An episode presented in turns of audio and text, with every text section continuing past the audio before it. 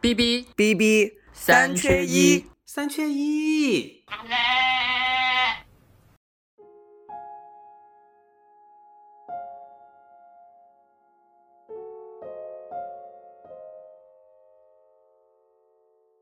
大家好，我是八筒，欢迎大家收听 B B 三缺一，请大家原谅我这个浓重的鼻音啊，因为不知道什么原因我感冒了。不过呢，我测了一下，做了一下自测啊，没有阳性，没有二阳，所以呢，依旧顶着这个浓重的鼻音在这里制作这一期的加更。这一期的内容呢，是我跟妖姬在录制《漫长的季节》那一期节目里面的一段关于。东北文艺复兴的一个录音，然后呢，说到这个东北文艺复兴呢，我们讨论了一个问题，就是说为什么文艺复兴会发生在东北，以及为什么外界对于这样一个宏大的提法，这样一个非常恢宏的这样一种形容。能够有这么大的宽容度，也就是说，为什么外界会认可说文艺复兴它就会发生在东北？呃，另外呢，我们还对于电视剧这一个被人封神的这么一个结尾，也就是王想在玉米地里面追着自己的这个幻象，喊出别回头往前看这样一个情节的这个设定进行了一下讨论，是不是对于这样一种？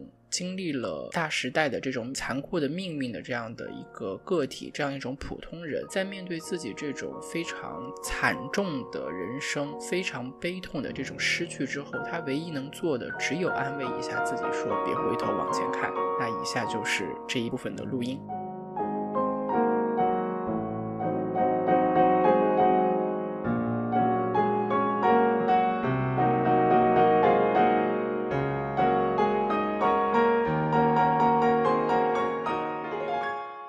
反正总之吧，就是在那个失落之后呢，跟着来的就是复兴。或者说是很多人很想振兴这个老工业基地的那种愿望，就是复兴的愿望。但毕竟话呢，我们在这儿不能说的太满啊，因为东北现在这个这个人口还是在处于一种净流出的这样一个状态，远远谈不上复兴。不过这些年先于东北的这个经济复兴的，可能就是文化和文学，还有文艺上的这个复兴，也就是我们接下来要主要想聊的就是东关于东北文艺复兴的这个事情。我一直在想，就是所谓的东北文艺复兴，他究竟复兴了什么？为什么说东北人他有这个底气，有这个底蕴，敢谈文艺复兴这个词儿？最早是董宝石在在一个访谈还是那首歌里面提出来的啊？但为什么外界他提出了这么宏大的这么一个词儿，把东北跟文艺复兴结合在一起？那为什么外界很很能够很宽容的认可他们的这样一个提法？我觉得可能跟东北他的那个文艺文学确实真正的辉煌过是。密不可分的，因为毕竟远的远的来说啊，有萧红、萧军、端木蕻良这些东北的作家，他们的那个文学积淀是非常深厚的。即便是到了后来的这个计划经济时代，东北的这个文化基础和它的工业基础一样是非常非常雄厚的。就以沈阳那个铁西区为例嘛，在八十年代初，这个这有一个数据啊，就是铁西区附近呢有上百家电影院。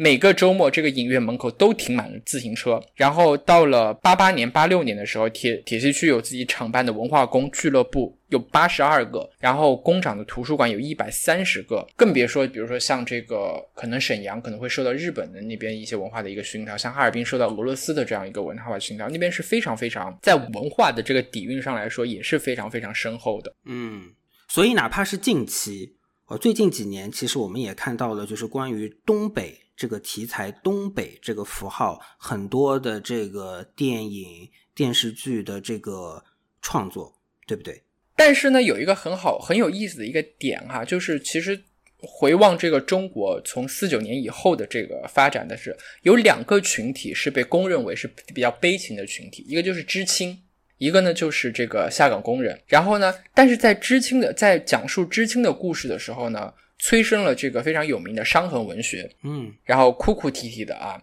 就是当呃某某人评价是没什么出息，哭哭啼啼，但是在伤痕文学里面呢，也不乏像孽债和蹉跎岁月这样的这样一个作品，还有像班主任啊、芙蓉镇这样的这种反思的佳作。但是目前来看，在描写这个下岗工人的这个文学作品还难以成为一个流派。不过我总我觉得就梳理一下吧，就是从这个下岗九八年。呃，就是两千年以前到现在的这个大量的这个刚才妖姬提到的这个文学作品、影视作品也好，我们还是能够比较粗的去梳理出一个讲述这个群体的这个故事的一个脉络。首先呢，我们就可以大概的分一下，就是首先呢，就是在九五年到两千年左右的时候，那段时间关于这个群体的这个描述，就是大部分都是冠以这个主旋律的这个命题，就像刘刘欢的那首歌嘛，看成败，人生豪迈，只不过是从头再来。宣传政策给这些作品定了一个调子，一个基调，就是说要。要讲述这个工人下岗再就业的如何如何坚强的这样一个故事。你记不记得当时那个中央台就放了很多很多这种电视剧也好，电影电影也好，还有就是刚才潘虹演的那个嘛，《走过冬天的女人》等等的，在那一部分的那个作品，我觉得其实把真实的一些声音是掩盖了。当然，包括就是现实当中也是啊，哪怕是在上海。啊，当时就是这个叫我们叫四零五零工程，嗯，对吧？其实当时上海满大街的这个书报亭就是这样子的一个项目，安置的这样下岗工人的这样一种，对，没错啊。就就其实你不光是这个呃影视作品，你哪怕是就是现实呃当中，你是很难不看到。或者你是很难不被这种主旋律的命题、这种风格影响的。嗯，然后到了两千零三年的时候，有一部很有名的纪录长片，叫做《铁西区》，就是王斌导演的这个这个纪录片，也就是今年进入了戛纳主竞赛的纪录片导演，对吧？对对对，以那个为节点的话呢，出现了很多相对客观、真实的反映这个下岗工人生存状态的这样一些电影和呃其他的作品，比如说《榴莲飘飘》，就是秦海璐主演的那部电影，还有《钢的琴》。嗯嗯，还有就是，比如说像《姨妈的后现代生活》这样的这样的一个电影，我觉得这一阶段的这些作品呢，就是比较真真实，很相对客观的再现了这个下岗工人的一个生活的一个状态。嗯，然后我觉得是某种对于东北叙事的一种纠偏和归位吧，就是在剥离了这个主旋律的那种宣传的语境之后，什么样东北真正的东北是什么样的，什么样的才是这个真正的东北叙事？而且比较有意思的是。在这一时期，这个港台的电影人参与了这种叙事的这个构建。比如说，《榴莲飘飘》的导演是陈果，香港导演；然后，《姨妈的后现代生活》的导演是许鞍华，他也是香港导演。而且比较有意思的是啊，许鞍华是出生在辽宁鞍山，他小时候是四岁，四岁的时候先跟着父母去了澳门，然后再去了香港。那他名字里面那个“鞍”字就是取的那个鞍山的意思啊，这是鞍山的。然后到了二零一九年前后，就是像以这个班宇。双雪涛还有郑执这样的八零后、八五后的这样年轻的作家，他们开始掌握了话语权之后，开始来回望、审视和书写他们父辈的一个失落。我觉得这个这一阶段的这个关键词就是回望，就是下岗工人的孩子的那一辈来看他们的父母怎么样在那一个阶段、那个时代的那个里面处理自己跟自己的关系、自己跟命运的关系。嗯，其实把它这个连起来蛮妙的啊。我觉得所谓的文就是。就是像那个撒野里面的那个顾飞的那一代的那个人，他们开始来写他们的爸爸妈妈的那个故事，就蛮蛮奇妙的。这个不知道的听众要说一下哈，撒野撒野是一部耽美小说。像这个双雪涛、郑直还有这个呃班宇，他们的父母无一例外都是下岗工人。嗯，然后郑直就说过一句话嘛，他说文学是有一定的延迟性的。没错，二十年后，当他们成人了。他们有了表达的能力，然后童年的那个生活在脑脑子里头种下的这些种子开始发芽，然后现在他们用自己的笔，用自己的语言把那个种子开出的那些花给写出来，它正是他们父母那一代的经历的一个比较残酷的一个现实的一个写照吧。话说到这个回望啊，我想再跟你说回漫长的季节，我们来讨论一下它最后的这个结尾，就是当王想在那边喊出向前看。别回头的时候，嗯，你是怎么理解这个结尾的这个结局的这个寓意的？因为其实这个剧本身就是在回望，对吗？然后到最后的这个结局呢，他喊出的是向前看，别回头，别回头。嗯，你是怎么看的？嗯，你刚才说这部剧里从鸡蛋里面挑骨头，你挑到的是就是对于女性角色的一个塑造。然后我觉得，如果是我要来鸡蛋里面挑骨头的话，我就会杠一杠他这个这个被。封神的这么一个结尾，因为我觉得吧，从这个结尾它表达出来的这个意象跟这个思考方面，它跟那个正直双雪涛他们东北文艺复兴三杰他们写的这个东西有一个共性，这个共性是什么呢？他们。在回望，他们在回顾，他们在思考，但是他们也仅仅停留在回望，就回过去看这么一个层面，可能是通过自己的角度把那一段历史给再现出来，加一点自己的一些思考。但是关于为什么会发生这样的事情，以及怎么办，以后怎么避免这样的事情的发生，他们的那个思考的那个触角，可能还没有那个深度，还没有触及到这个地方。当然。不能苛求，不能苛责，就是一些这种关于体制的这种思考，关于一些比较更硬核的这样一些东西的一个思考，会通过几个作家的这种作品里头能够找到答案。但是你想一想啊，在那个 ending 结尾的那个地方，一个下岗工人在经历了妻离子散、家破人亡。然后自己的工作没了，家庭没了之后，他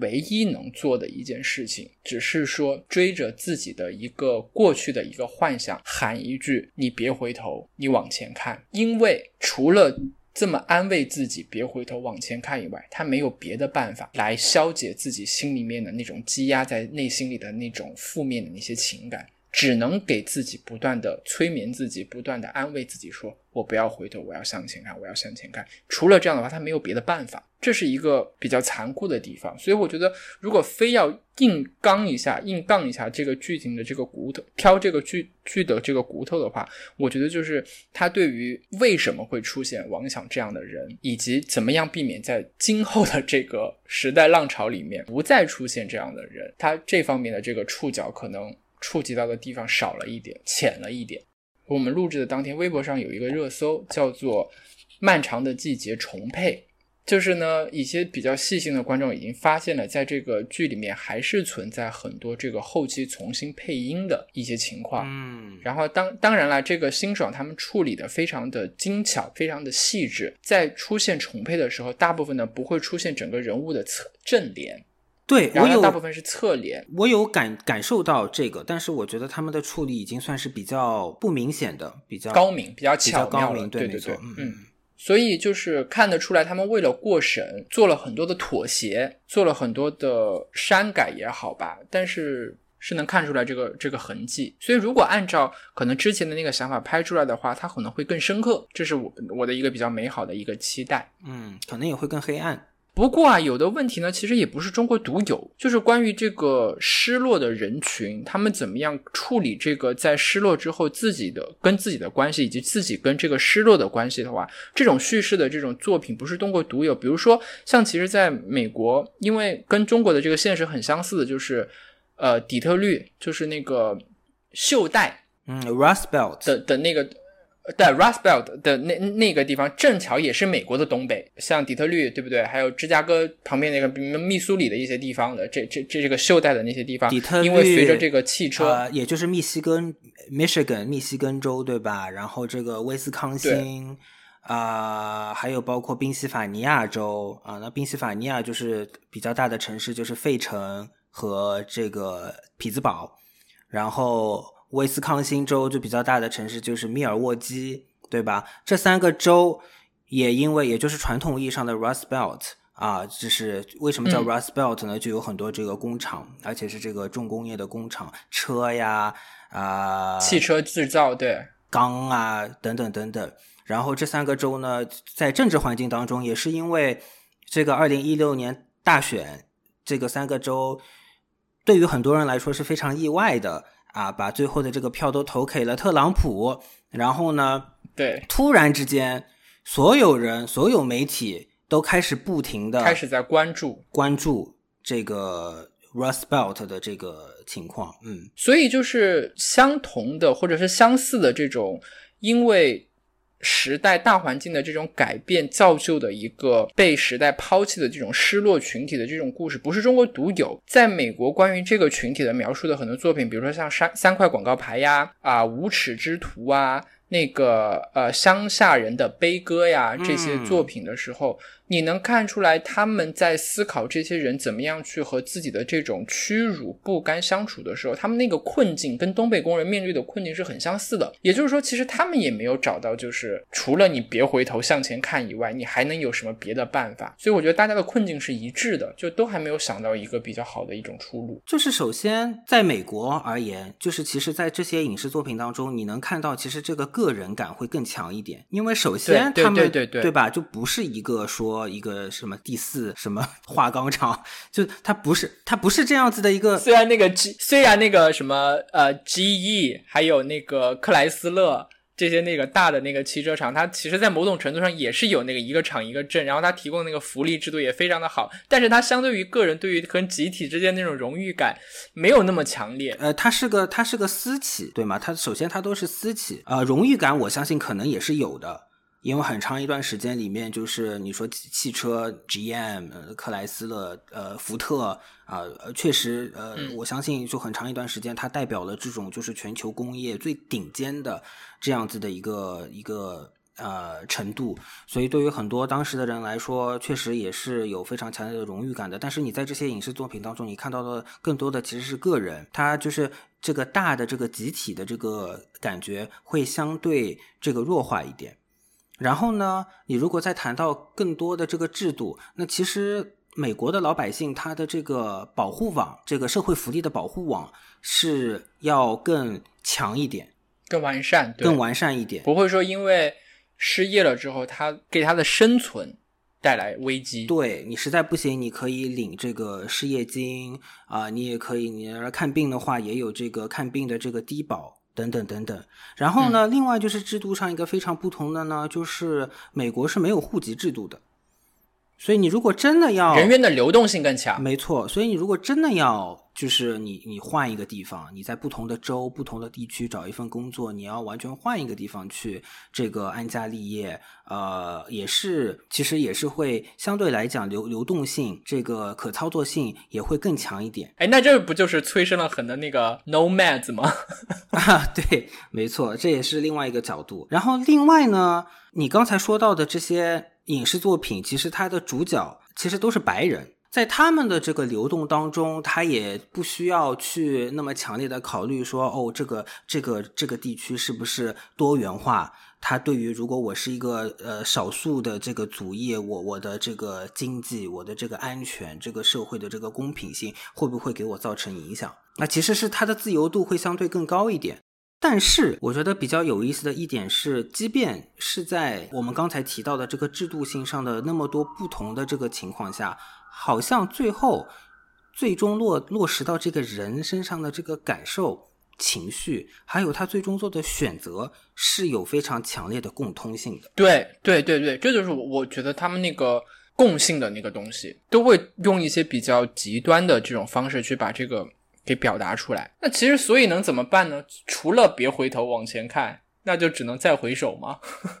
时不时的再回首，再别回头往前看，一路刻意的视而不见，或者说是刻意的往前看，不去想。通过这样一种方式，你说自我麻痹也好，或者是说回避也好吧的这个过程当中，偶尔的就是再回首一下，再温情一下。我觉得这是一个个人的选择。我觉得这如果你再回过头去看。那个漫长的季节，包括说它有一些留给大家讨论空间的一些情节的结尾的这个设定，其实也是在问你，你的选择是什么？你是选择乐观还是残酷？你是选择固步自封，光明还是黑暗？是，你是选择固步自封，然后以这种方式作为自己的生存之道，度过余生，还是你选择轴？你选择寻求答案、真理，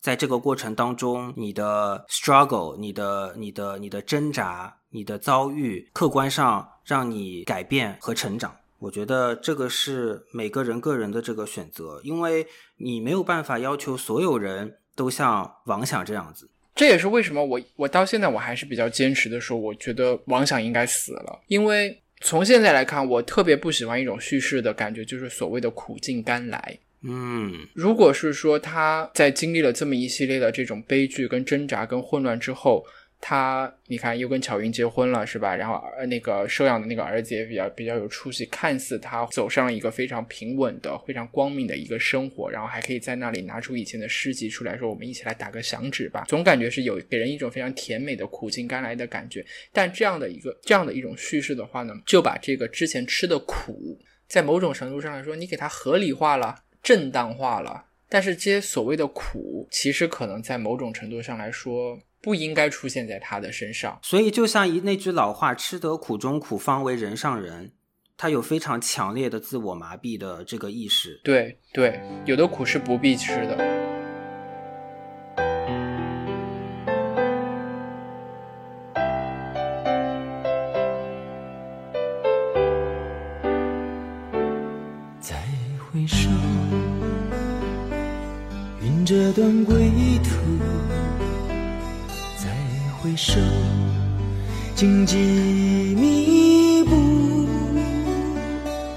今夜不会再有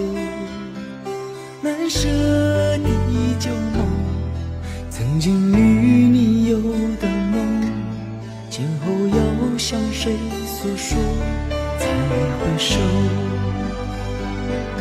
背影已远走。再回首，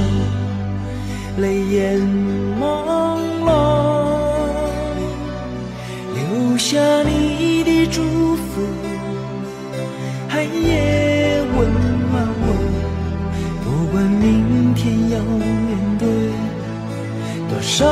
伤痛和迷惑，曾经在幽幽暗暗、反反复复中追问。才知道平平淡淡、从从容容才是真。再回首，恍然如梦；再回首，我心依旧。只有那无尽的长路着我。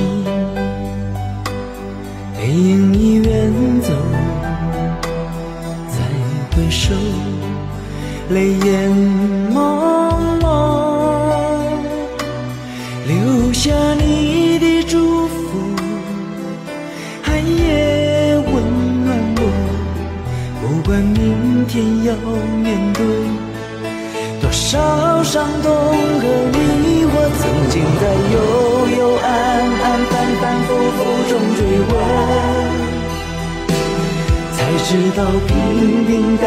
淡、从从容容才是真。再回首，恍然如梦；再回首，我心依旧。只有那无尽的长路伴着我。曾经在幽幽暗暗、反反复复中追问，知道平平淡淡、从从容容才是真。再回首，恍然如梦；再回首，我心依旧。只有那无尽的长路伴着我。再回首，恍然如梦；再回首，我心依旧。只有那无无尽的长路伴着我。